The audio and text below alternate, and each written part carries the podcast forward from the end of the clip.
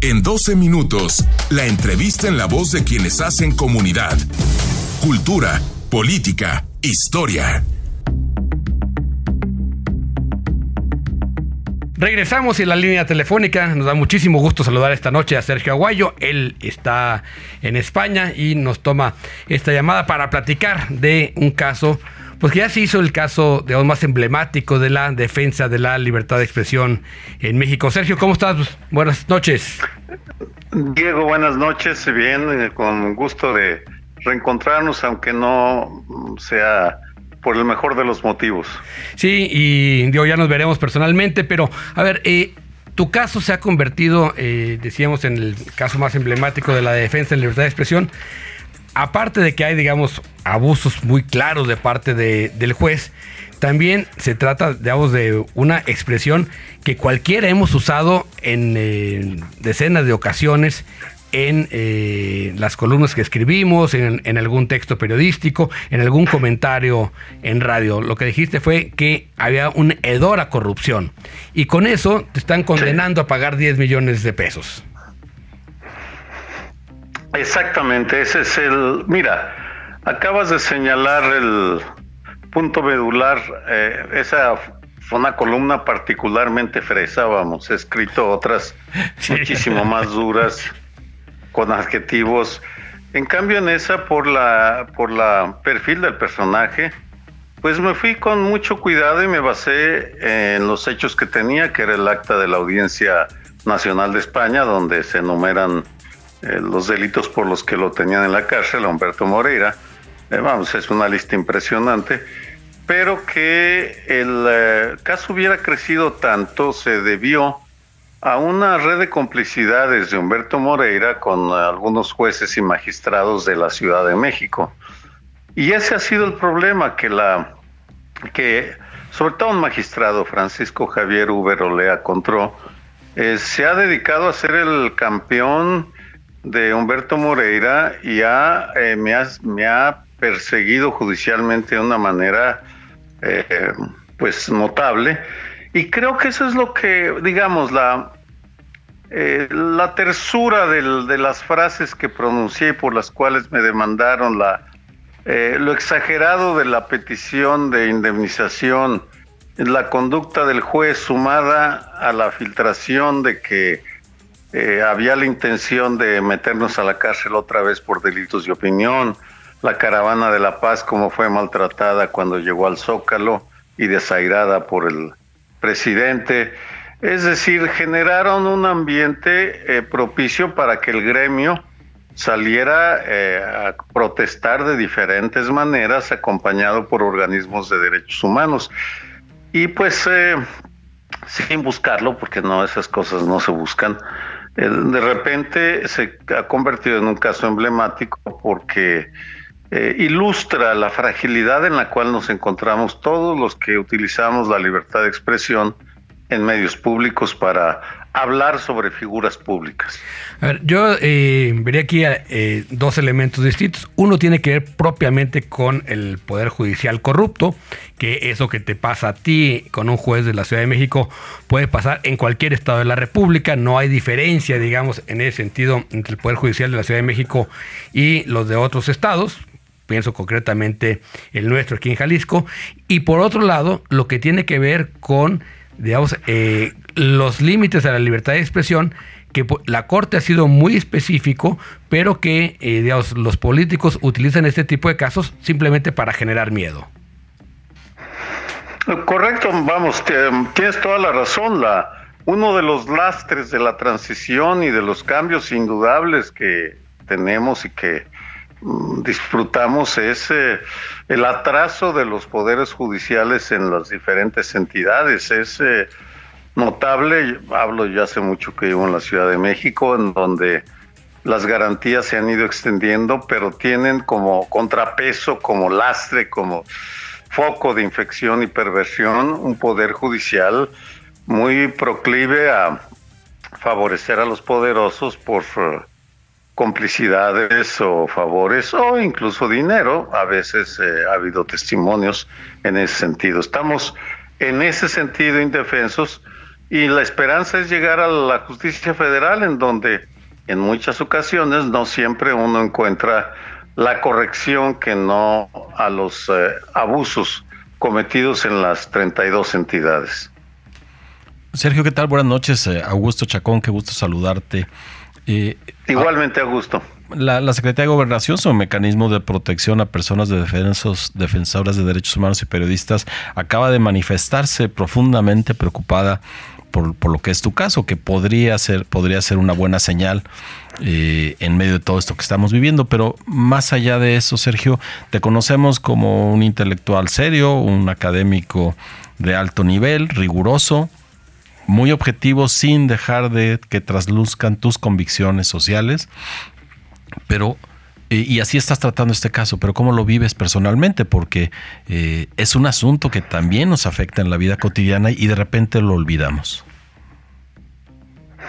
Mira, Gusto, sí, sí me afecta, sí me ha afectado, pues la angustia de la familia, porque, eh, bueno, yo soy, eh, mis ingresos son de como jubilado del Colegio de México, ya sigo activo, pero ya mi salario es de jubilado 24 mil pesos al mes de liste, más eh, 25 eh, mil más o menos de una pensión privada y lo que me pagan los periódicos. Y pues de repente eh, la posibilidad de que nos embarguen el, de, el que vivimos y que compra mi salario por 20 años, Sí, lo... a la, a la esposa y a los hijos y pues por añadidura a mí también, aun cuando eh, yo hago lo posible por poner una barrera para no dejar que la parte emotiva afecte mis opiniones porque eh, es una batalla em, muy compleja en la que en la que me metieron porque aquí yo no lo busqué. Vamos este aquí sí me metieron en, en esta pelea. Eh, y en la que intervienen una cantidad tan grande de eh, intereses y, de actores que tiene uno que caminar con pies de plomo para no eh, poner en riesgo el caso porque una frase mal dicha pues puede llevar a otra demanda porque vamos en, al interior del poder judicial de la Ciudad de México hay un sector que me apoya y me lo dice y me transmite información y otro sector que me aborrece profundamente y que está buscando cualquier error para eh, atacarme. Y lo mismo se extiende a otras esferas. Entonces, eh, sí, es, es, eh, es una tensión, te diría, la parte más difícil es la tensión provocada por la presión externa y la comprensible angustia de la familia por, eh, por lo que está sucediendo. Eh, vino afortunadamente antier el aviso del eh, el ministro Ortiz Mena de que va a llevarse, va a traer el caso y lo va a presentar ante la primera sala de la Suprema Corte. Y ese fue un alivio enorme porque yo, yo sí tengo confianza en la Suprema Corte y en particular con en este ministro que ha dado ejemplos de un eh, compromiso con los derechos humanos. Eh.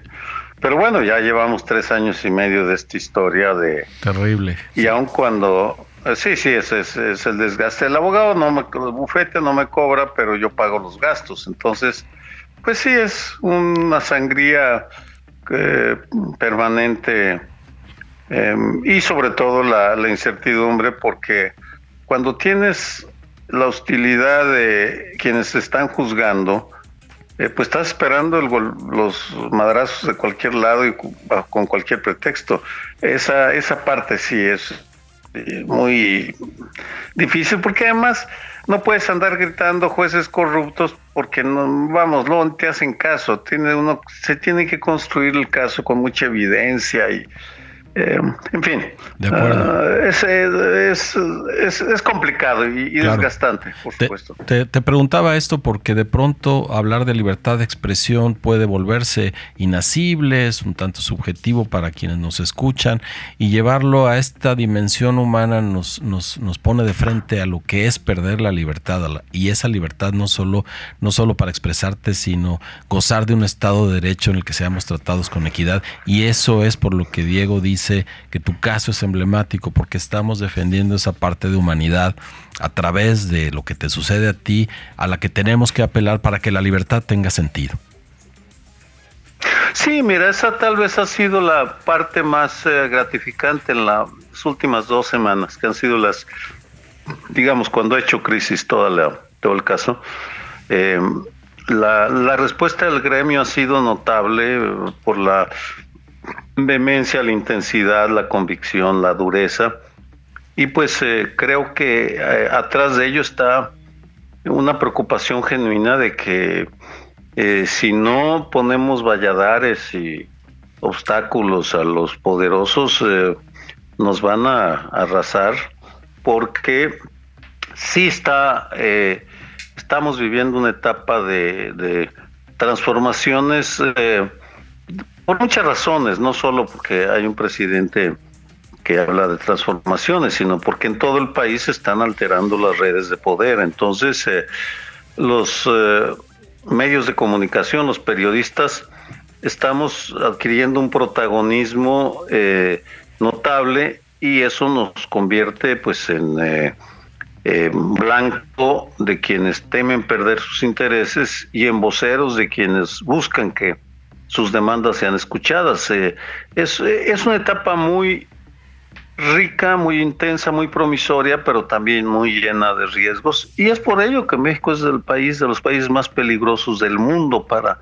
ejercer el periodismo independiente, vamos, eh, por esa por ese sacudimiento de todas las estructuras que se está viviendo en todo el país.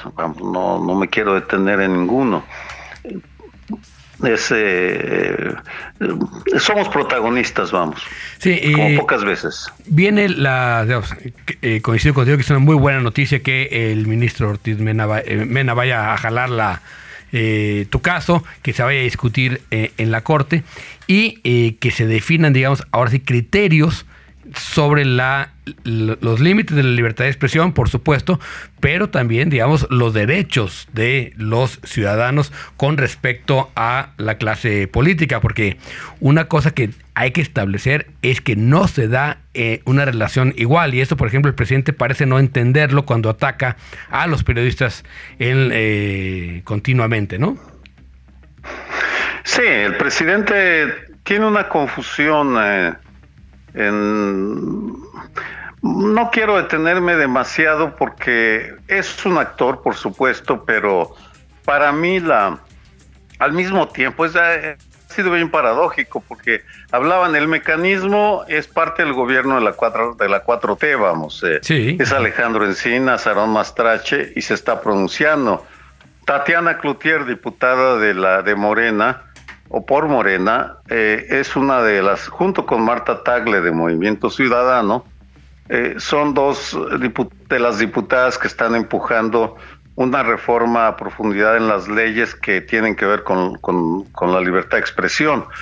Eh, es decir, sí, el presidente está confundido, no acaba de entender bien a bien de, la profundidad de lo que se, se, le está jugando, se está jugando con, la libertad de expresión, pero al interior de, del gobierno, de ese movimiento tan, eh, tan eh, eh, diverso, tan heterogéneo, hay un sector que entiende perfectamente que está apoyando el cambio en el sentido correcto. Entonces, yo prefiero obviar lo que dice el presidente, hacerlo a un lado y concentrarme en eh, los pronunciamientos de quienes están empujando por la dirección que yo considero eh, correcta. Pero sí, la respuesta que dio el presidente a la interpelación tan digna y tan, tan eh, mesurada de Denise Dresser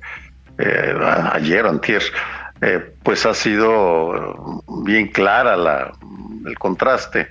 Sí. Eh, pero bueno, ese es el país que tenemos, ¿qué le vamos a hacer? Con esto hay que hablar, Sergio. Exacto, con esos güeyes hay que Te agradecemos muchísimo. No, con esa yunta. Con esta yunta, sí. Porque, porque son varios. Oye, no, muchísimas gracias, Sergio. Te mandamos un gran abrazo, otro para Eugenia. Y por supuesto que daremos eh, un seguimiento puntual a- al caso acá desde Guadalajara. Y eh, esperamos tenerte pronto por acá en la cabina.